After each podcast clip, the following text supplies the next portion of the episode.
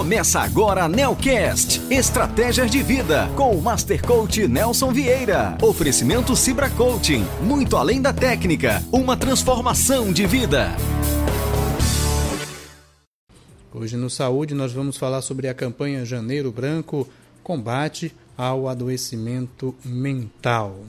Nosso convidado já está aqui conosco no estúdio e vamos dar esse pontapé inicial aqui no nosso programa, esse bate-papo que você pode participar através do 40069211 ou enviando mensagem de texto para 988 140275. Criada em 2014, a campanha Janeiro Branco tem como objetivo conscientizar a população sobre a importância de cuidar da saúde mental. Depressão, ansiedade fobia são alguns dos transtornos que englobam a saúde mental e que precisam ser cuidados seriamente. O país contabiliza altos números de pessoas com problemas de ordem psicológica e por isso a importância de incentivar o debate e o tratamento. Então, para falar sobre este tema, está aqui em nosso estúdio o psicólogo Nelson Vieira. Boa tarde, doutor. Seja bem-vindo mais uma vez à Rádio Nazaré FM. Boa tarde, Jota. Boa tarde a você, caro ouvinte da Rádio Nazaré FM. É sempre um prazer enorme estar presente aqui. Doutor, eu falei de saúde mental. Resumidamente, o que é saúde mental? Então, é uma parte de um todo, porque saúde é o bem-estar físico, emocional, intelectual, social e financeiro do indivíduo. Então, a saúde mental é apenas um desses aspectos que se divide em dois que é a saúde mental, no, no caso, o intelectual e emocional. Normalmente, nós tratamos da parte intelectual quando a gente uh, vai fazer um curso, faz uma leitura, quando a gente se instrui, enfim. Mas normalmente nós negligenciamos a saúde emocional. E com isso a gente acaba adoecendo e muitas vezes nem entende o porquê que está adoecendo, porquê que está ficando do, é, naquela situação, daquele jeito. E aí, quando vê, a doença já está instalada e aí o tratamento já tem que ser, em alguns casos, mais severo. E então surge a campanha Janeiro Branco. Quais são os objetivos da campanha, doutor? Como é que o Janeiro Branco pode ajudar as pessoas? Então, Jota, é importante por causa da informação. Até alguns anos atrás, a saúde mental era negligenciada pela sociedade. Então, uma pessoa deprimida, muitas vezes, era tido, era estigmatizado como preguiçoso, problemático, isolado, o caladão, o cara chato, é, por conta da apatia, por conta do isolamento social, é, enfim é, por diversos aspectos, então acabou sendo negligenciado e, consequentemente, acabou sendo estigmatizado. E a campanha do Janeiro Branco, assim como acontece em setembro, no Setembro Amarelo, sendo que no setembro a gente está tratando de casos específicos de suicídio e no Janeiro Branco nós estamos tratando de aspectos ligados à saúde mental como um todo, que pode ser depressão, ansiedade, fobia de todas as espécies, uh, um, um, uma psicose, uma possível psicose, esquizofrenia, ou seja, são vários os aspectos, sendo que desses os mais comuns uh, de acontecer são a depressão e a ansiedade, que podem evoluir para uma, uma fobia, né, que pode vir ser desde fobia social até é, relacionada a algum inseto, por exemplo, e, no caso, uh, evoluir, quem sabe, até para um surto psicótico por conta uh, das manias de perseguição, ouvir vozes, ter alucinações, enfim. Doutor, o que é necessário para cuidar da saúde mental? Uh, em primeiro lugar, é preciso que a pessoa tenha atividades de lazer variadas. Né? A pessoa ela precisa se distrair, ela precisa procurar alguma atividade que lhe proporcione algum nível de satisfação. É preciso fazer, ó, o corpo não foi feito para ficar parado, o ser humano não foi criado uh, para o sedentarismo. Então é preciso ter uma atividade física regular. Pode ser uma caminhada, pode ser uma corrida, pode ser uma natação, enfim, é importante ter atividade física regular. É importante fazer leituras, não apenas as leituras técnicas que vão te orientar por conta das tuas atividades profissionais, mas principalmente é, fazer algum tipo de leitura mais leve, como uma literatura, algum conto, poesia, ou seja, algo que te transporte para um outro mundo de fantasias, não para fugir da realidade, mas porque isso te ajuda a, a pensar numa espécie de universo paralelo e, consequentemente, encontrar uma saída que você no momento não está tendo por ser parte do problema, né? Por estar tá pensando uh, dentro da caixa. Então é importante muitas vezes a gente buscar outras atividades. É importante você ter é, relacionamentos interpessoais e não se desfazer desses relacionamentos interpessoais. É, em todas as instâncias, seja ela profissional, pessoal ou familiar. É muito importante ainda que a gente leve em consideração um aspecto que normalmente é, não é considerado quando se trata de prevenir a saúde mental, tá? que é procurar uma terapia. Muitas vezes as pessoas só procuram um terapeuta profissional, habilitado, estou falando de um psicólogo, é, quando ele já está é, adoecido, ou seja, quando ele já está numa situação é, crítica. Então, a, a terapia ela vai te ajudar todos os dias. É uma espécie de um treino onde você vai para a terapia, você esvazia tudo aquilo que não presta e aí você sai de lá energizado para poder continuar a semana. Então, esse é o papel da terapia. É importante fazer pausas diárias, fazer uma atividade de meditação. É importante você ter alguma atividade espiritual. Eu não estou falando necessariamente é, de estar dentro é, de uma igreja, seja ela qual, qual for, mas é muito importante que você cuide é, de dentro, cuide de você, cuide dessa parte que te é muito importante, porque quando a gente guarda, a gente não cuida do espírito, a gente acumula raiva, rancor, ódio, mágoa e é como veneno que vai corroendo a alma. Ao invés, a gente pensa que vai fazer mal para as outras pessoas, quando na realidade está fazendo mal só para quem sofre, só para quem tem. Então é importante sim cuidar uh, da parte espiritual. Então essas são algumas dicas aí para poder prevenir uh, as doenças mentais. Lógico que não evita, porque as doenças mentais elas não são resultado tão somente uh, de fatores externos ou das circunstâncias ou do ambiente do contrário, os ricos e famosos não sofreriam de depressão. Uhum. E tem muitos ricos e famosos que sofrem de depressão. Veja casos de suicídio, pessoas né, com transtornos é, severos realmente, e pessoas que estão na mídia, né, são escritores, poetas, artistas de um modo geral. Né? Enfim, eu não vou citar nomes para não correr o risco de ofender desnecessariamente ou de expor quem quer que seja. Mas existem casos, e vamos falar dentro já é, né, da, da própria Igreja Católica, como pessoas que conseguem se expor claramente, de forma muito transparente, para ajudar outros milhares e milhões de outras pessoas, como é o caso do padre Marcelo Rossi, que admitiu né, ter, é, de ansiedade e depressão, o padre Fábio de Mello, que muito corajosamente se expondo também, né, acabou admitindo que também sofre de, de inclusive de um transtorno de fobia, né? enfim, uh, casos de humoristas, como era o, o, o saudoso Chico Anísio, que, que, que, que, vivia à base de antidepressivo, né? Uh, agora um caso mais recente como o Whindersson Nunes, que admitiu também, o youtuber famoso, enfim, são casos e mais casos e eu não vou me estender. Então é muito importante que as pessoas entendam que não é uma questão circunstancial ou simplesmente social. Muitas vezes é um aspecto químico, é genético e a gente precisa dar conta de todos esses aspectos. Doutor, quais os sinais indicam que você precisa procurar um psicólogo ou uma psicóloga? Ah, é importante que a gente consiga se ouvir a gente para isso precisa parar um tempo para se ouvir. Então, quando o nosso padrão comportamental é alterado, alguma coisa está errada. Quando a pessoa perde o interesse por coisas das quais antes ela gostava, quando ela apresenta um comportamento apático, sem vontade de interagir com outras pessoas, é, quando ele tem uh, sofre de insônia, ou passa a sofrer de insônia, ou então passa a dormir bastante, ou então são aquelas pessoas que trocam a noite pelo dia, é, quando ele passa a apresentar um comportamento de isolamento é, social, mesmo no seio familiar, a irritabilidade também, né? uma coisa assim fora do comum. Muitas vezes uma euforia que ultrapassa o ponto, porque é, todos nós temos o nosso limite da normalidade, seja para euforia ou seja para disforia.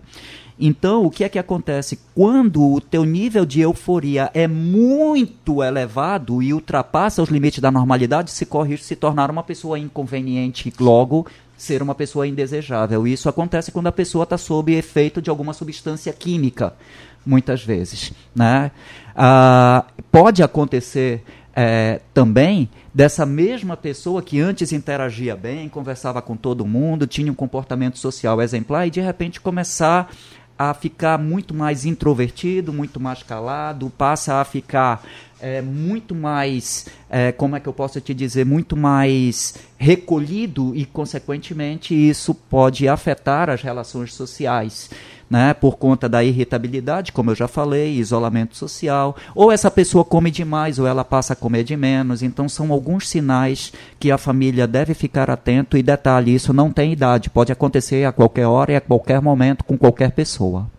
O que é saúde emocional e como ela interfere, doutor, no nosso dia a dia?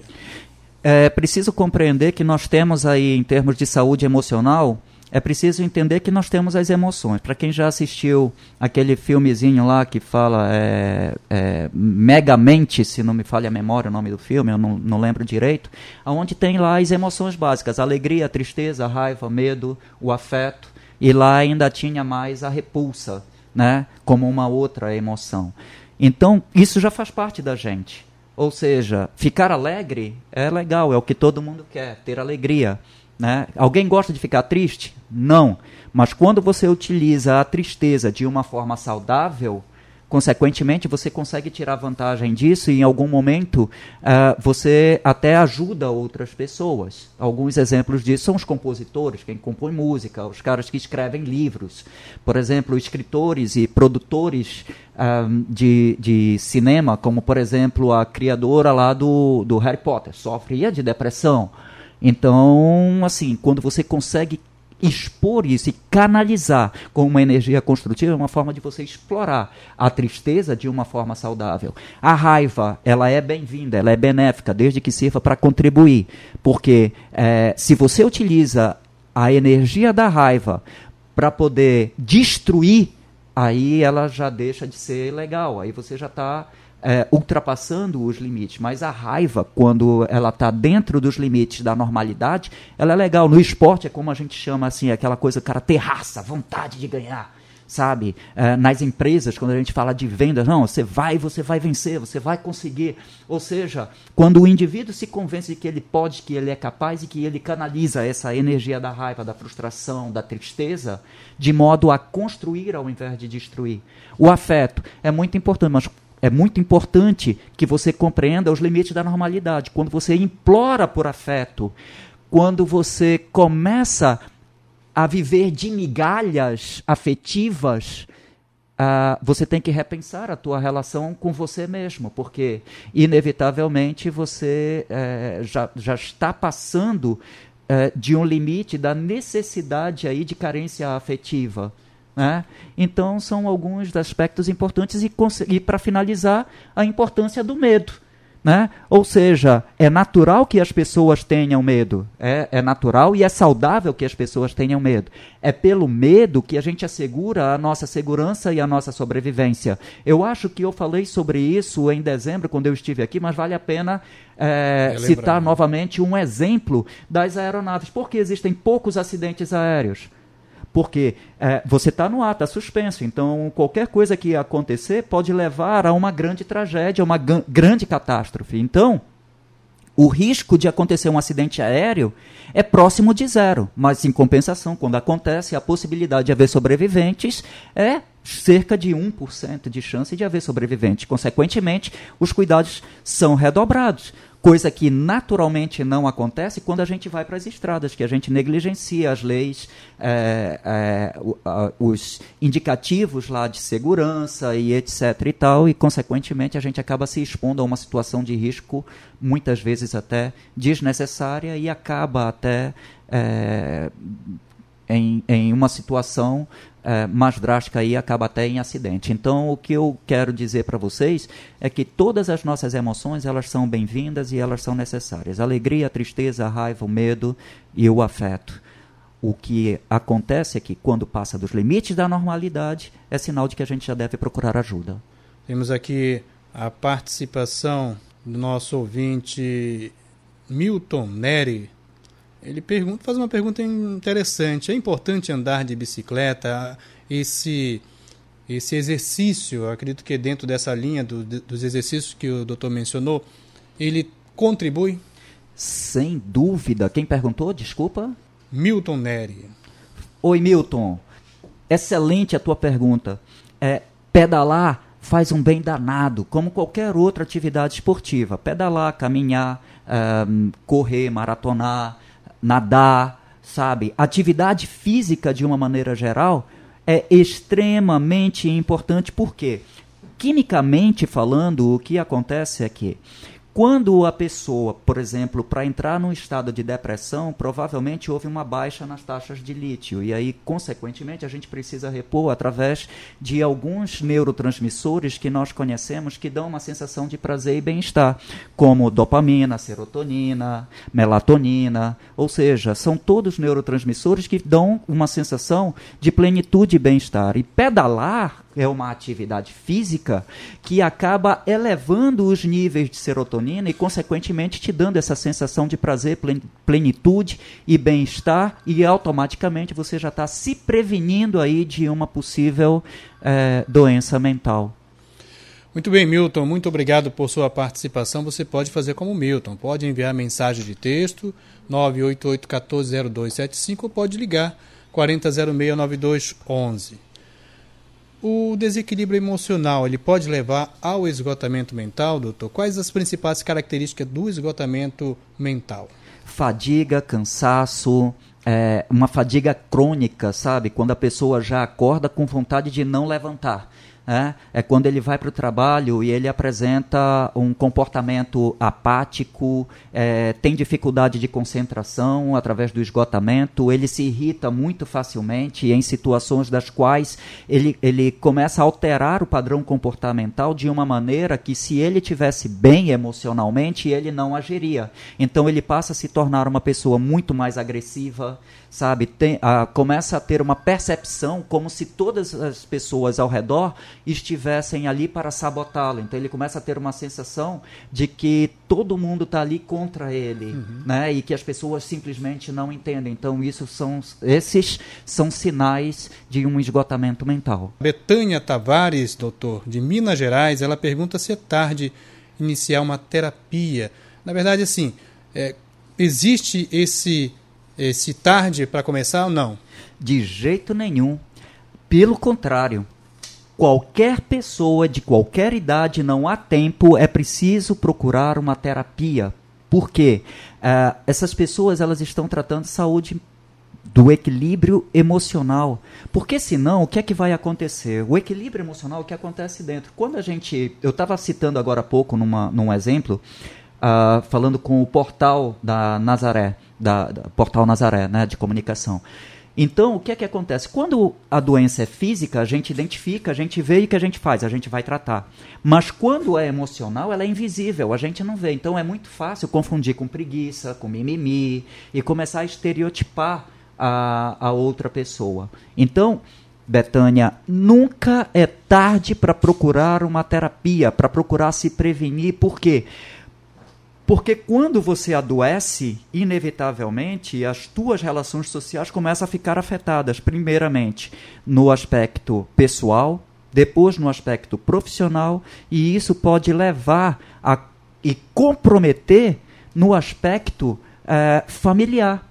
que aonde já começa a desestabilizar a união do casal, começa a desestabilizar a criação dos filhos, e por aí vai. Então é importante que nós estejamos bem como um todo. Saúde, tratar da saúde com responsabilidade, com um acompanhamento de um profissional terapeuta devidamente legalizado, registrado e habilitado para exercer aquela profissão. Não é conversar com o vizinho, com o colega do bar, com um amigo da farra. Por quê?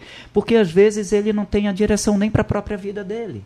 Então é importante conversar e depositar esses aspectos mais íntimos a pessoas que em algum momento não vão utilizar isso contra você depois, no futuro, como diria o nosso saudoso Renato Russo em uma das suas canções. A Maria José, do bairro do Guamá, ela pergunta o seguinte: dançar tem, a mesmo, tem o mesmo efeito de andar de bicicleta? Sem dúvida. Dona Maria José, dançar é fundamental, é muito bom fazer atividade física, seja ela qual for, ou dançar sozinho, ou dançar é, com par, e é muito bom para desenvolver, inclusive, os aspectos cognitivos, não só pro aspecto, pelo aspecto físico, pelo aspecto emocional, porque queima calorias também, porque é muito importante, porque diverte, mas ao dançar, a, a exemplo é, de andar de bike, Uh, o cérebro está liberando também endorfina, serotonina, dopamina, que dão essa sensação de prazer e de bem-estar. Então é importante que a gente consiga buscar essa sensação de prazer e de bem-estar sem a utilização de recursos químicos, que é o que vai acontecer se tiver, se a doença se agravar, se ela se instalar e se agravar. Agora, se você tiver prevenindo para não adoecer, gente, dance, dance. E quando dançar, rebola, como diz aquela canção, né? Uhum. Rebola, ou seja, se divirta, sorria porque a vida vale a pena. Temos aqui a participação da Nazaré Freire. Ela tem 52 anos e ela faz a seguinte pergunta. Ela gostaria de saber se a atividade física retarda ou evita um, no futuro o Alzheimer, pois há seis meses ela perdeu sua mãe com todos esses problemas, segundo ela, diabetes, hipertensão, Alzheimer. No caso, ela faz algum tipo de atividade funcional, fit dance, atletismo, musculação. Ela está pensando muito seriamente em, em desenvolver alguma dessas atividades. Qual é a sua a sua orientação. Dona Nazaré, quanta honra. Obrigado pela pergunta e pela sua participação. Dona Nazaré, lógico que é muito importante fazer uma atividade, atividade física, independente de qual seja, para prevenir uh, doenças no momento atual e, quem sabe, até no futuro, porque o futuro só Deus sabe, então a gente não pode prever, a gente não tem dados científicos para poder tratar o que ainda não aconteceu. Consequentemente, a gente só tem o hoje. Enquanto a senhora tiver vida, enquanto a senhora tiver disposição, enquanto a senhora tiver vontade, aproveite e vá praticar um esporte, alguma atividade que lhe dê realmente prazer e satisfação. Vá com vontade, vá com amor, divirta-se e deixa o futuro que o futuro a Deus pertence. Vamos viver o hoje, vamos viver o agora. Eu estava falando agora há pouco numa outra entrevista, Jota, que eu dei antes de vir para a rádio, né? que é justamente as pessoas se preocupam muito com o passado, algumas se preocupam muito com o que já viveu, com o que passou, e outras se preocupam muito com o futuro. Então, o que é pior do que uma depressão, o que é pior do que uma ansiedade, é você ficar imobilizado por conta das duas agindo ao mesmo tempo. Então, o que é interessante é que você é, viva o aqui e o agora, o hoje. Para quem já adoeceu, é muito difícil. Para quem já adoeceu, ele tem todos os recursos, muitas vezes sabe o que precisa fazer, mas muitas vezes ele não faz. Não é porque ele não quer, não é por preguiça, não é por charminho é que ele não consegue, porque a mente é muito poderosa e ela acaba bloqueando toda uma área do cérebro que te levaria a fazer coisas no sentido de se amar, de se gostar, de fazer coisas para si. Simplesmente a pessoa não consegue. E aí, quando ele não consegue, é quando ele já está num estágio crítico que precisa de um tratamento psiquiátrico.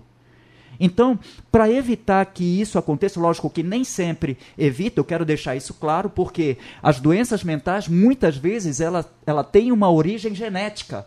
E nós não temos controle sobre o nosso DNA, nós não temos controle sobre os nossos traços genéticos, sobre os nossos ante antepassados. Mas nós podemos sim prevenir e viver o aqui e agora, o momento presente. Porque quando a gente vive só o passado, a gente começa a deprimir, ficar triste por algo que já viveu. Se a gente vive só o futuro, muitas vezes a gente vislumbra e cria expectativas que nunca vão se realizar e, consequentemente, a gente esquece de viver aquilo que, no, que Deus nos entregou como sendo o seu maior presente. Viver o hoje, viver o aqui e agora. Temos mais uma vez a participação do, do Milton Neri, é, doutor, e ele pergunta se timidez é uma doença, e se for, qual a cura? Fala, Milton!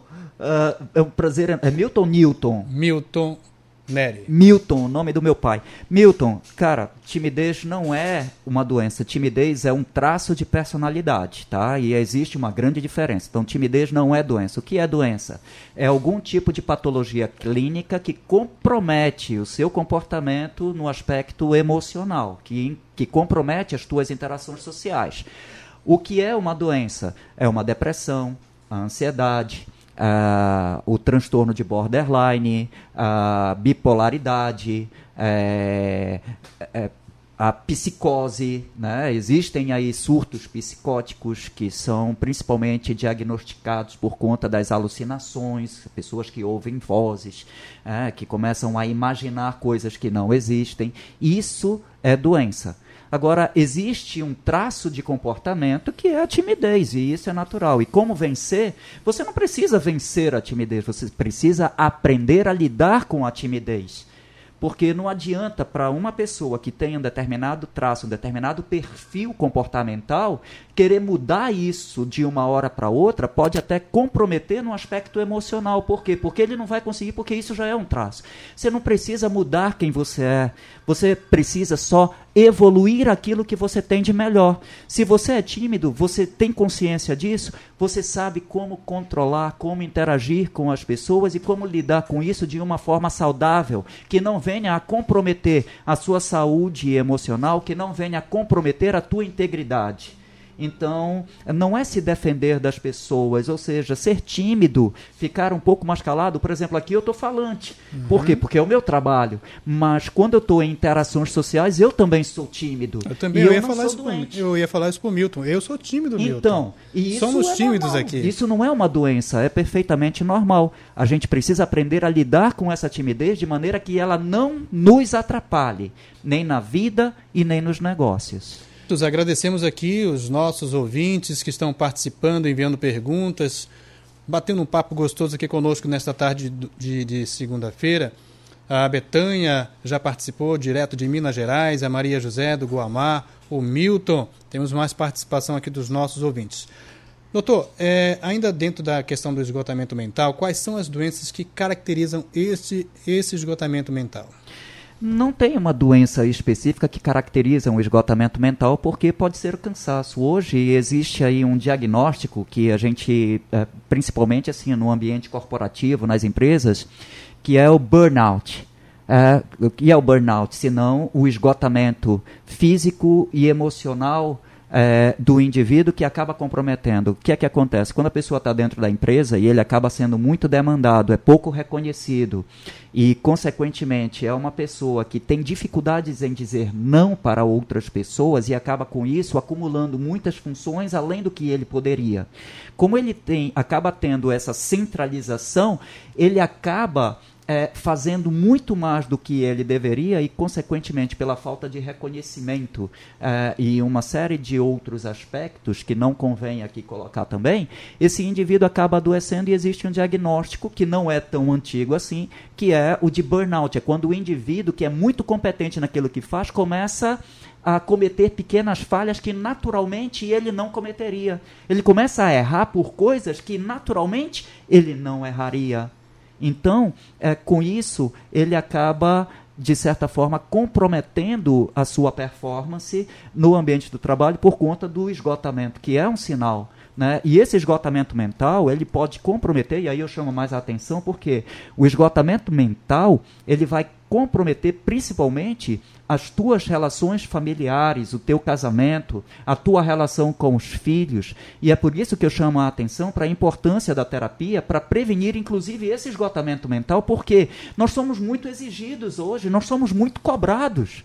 Hoje nós somos muito acompanhados. Existem indicadores para você saber quantas ligações a vendedora fez, dessas ligações que ela fez, quantos agendamentos ela teve, desses agendamentos, quantos conseguiu se converter. O jogador de futebol hoje, que tem aquele, aquele coletezinho e que dentro tem uma maquininha, aquela maquininha é uma espécie de GPS que diz quantos quilômetros ele correu, qual foi a pressão arterial dele, a quanto chegou, qual foi a altura que ele saltou, o quanto que ele consegue é, é, desempenhar dentro das funções atribuídas, quais foram os espaços do campo percorridos. Olha a quantidade de informações que a gente tem hoje acerca de uma pessoa. Então nós somos muito cobrados. É inevitável não ter o esgotamento mental. Se você não tem uma é, uma uma seria uma válvula de escape? Se você não tem uma válvula de escape, né? Nós chamamos isso né, de, de reposição. Se você não tem é, um, um, uma estratégia de reposição, uma válvula de escape, né, você surta. E olha, para surtar, a gente não precisa simplesmente é, ter é, uma inclinação para uma doença mental. Qualquer pessoa está sujeita, em um momento ou outro, a surtar. Né? Então, o que acontece? É, praticar atividades físicas, se divertir, pra, é, participar de atividades de lazer, fazer atividades filantrópicas também te ajudam a cuidar da parte de todos os aspectos que vão culminar é, na questão emocional, na importância é, e na prevenção da saúde mental no aspecto emocional, equilíbrio emocional. Doutor, já estamos agora na reta final, daqui a pouquinho nós vamos ter a liturgia das horas e a voz do pastor mas temos ainda algumas perguntas muito importantes para fazer. Por exemplo, quais são os nossos hábitos que fazem da nossa saúde uma saúde boa ou ruim? Uh, em primeiro lugar, a gente tem consciência das coisas que nos fazem bem e das coisas que fazem mal. Então, é preciso a gente saber que nós nos comportamos pela, uh, uh, pelo prazer ou pela dor. De, são dois estímulos que nos ajudam a nos mover, ou pelo prazer ou pela dor.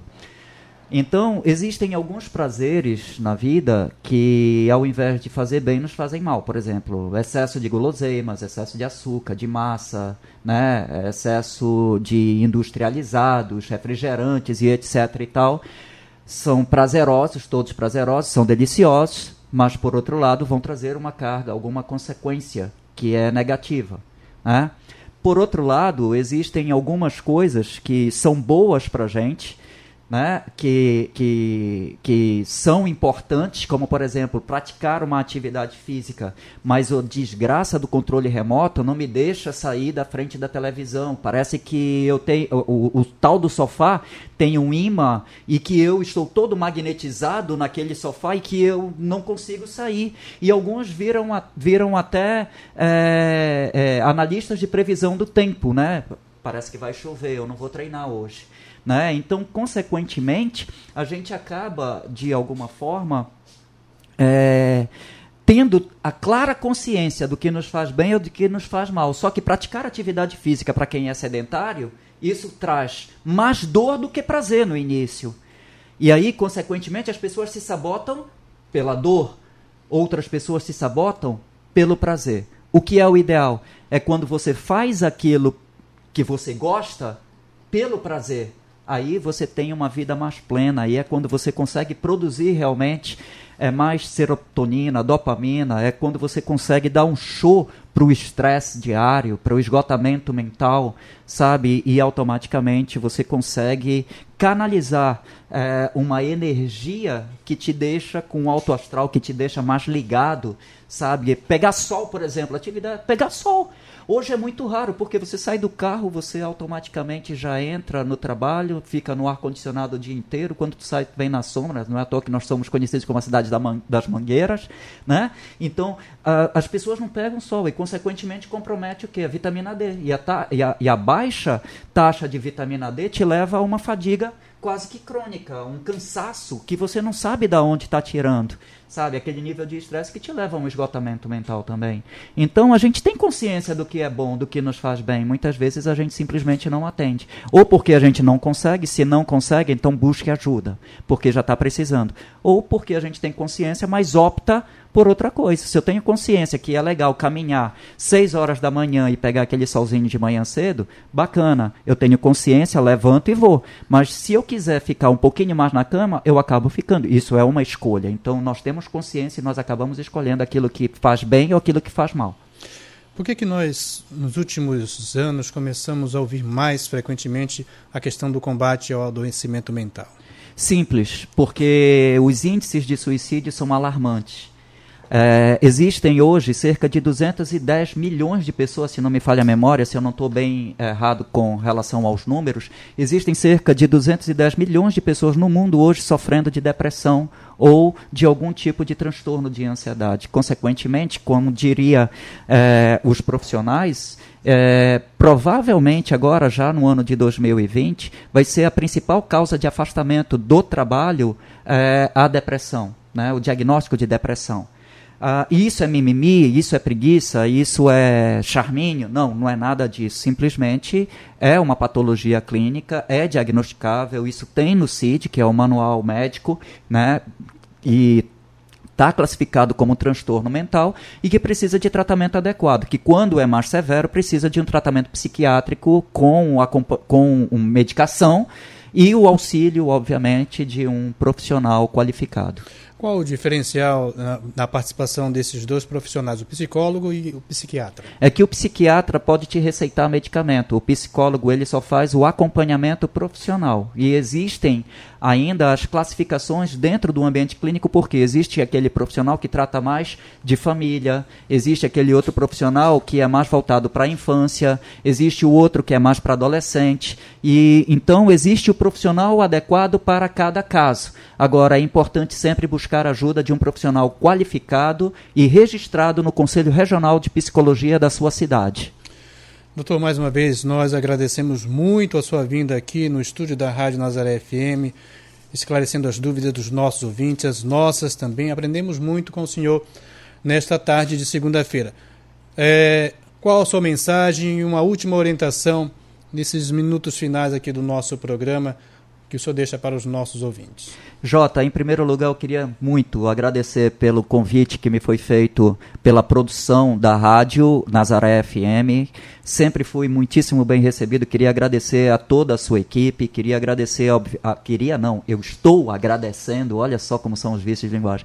A, agradeço do fundo do meu coração o acolhimento e o carinho da Roberta, que é a nossa operadora de áudio. Agradeço a você, Jota, que sempre me recebe com muito carinho sabe? É, desde lá da recepção até a, a produção é, de uma forma geral, é, para mim é um prazer enorme estar aqui. E o que eu diria para as pessoas, para você que está aí em casa, não tenha vergonha é, se você tiver precisando de ajuda.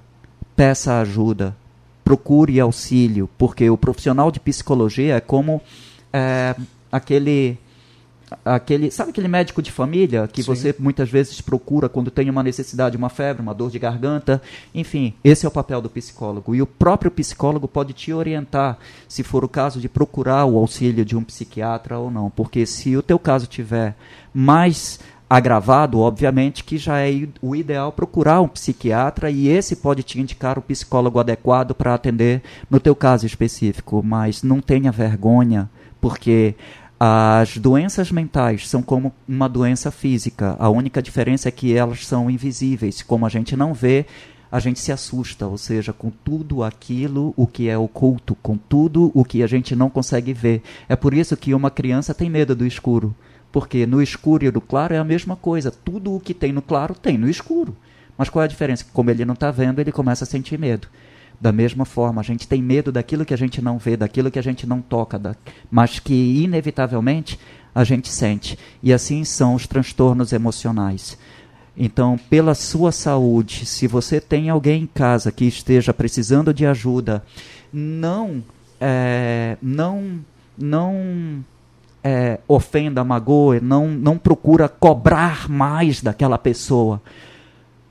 Ofereça ajuda. Sempre pergunta para aquela pessoa: e aí, vamos caminhar? Estou pensando em ir ali no cinema hoje. Vamos comigo no cinema? Vamos fazer uma atividade juntos? Ou seja, sempre fazendo convite para as pessoas. Nós agradecemos mais uma vez a sua presença aqui conosco e que tenho certeza os nossos ouvintes e todos aqueles internautas que também acompanharam o programa, eles certamente é, talvez se espelharam e tiveram muitas boas orientações nesta tarde de segunda-feira. Obrigado, doutor. Imagina, foi uma honra.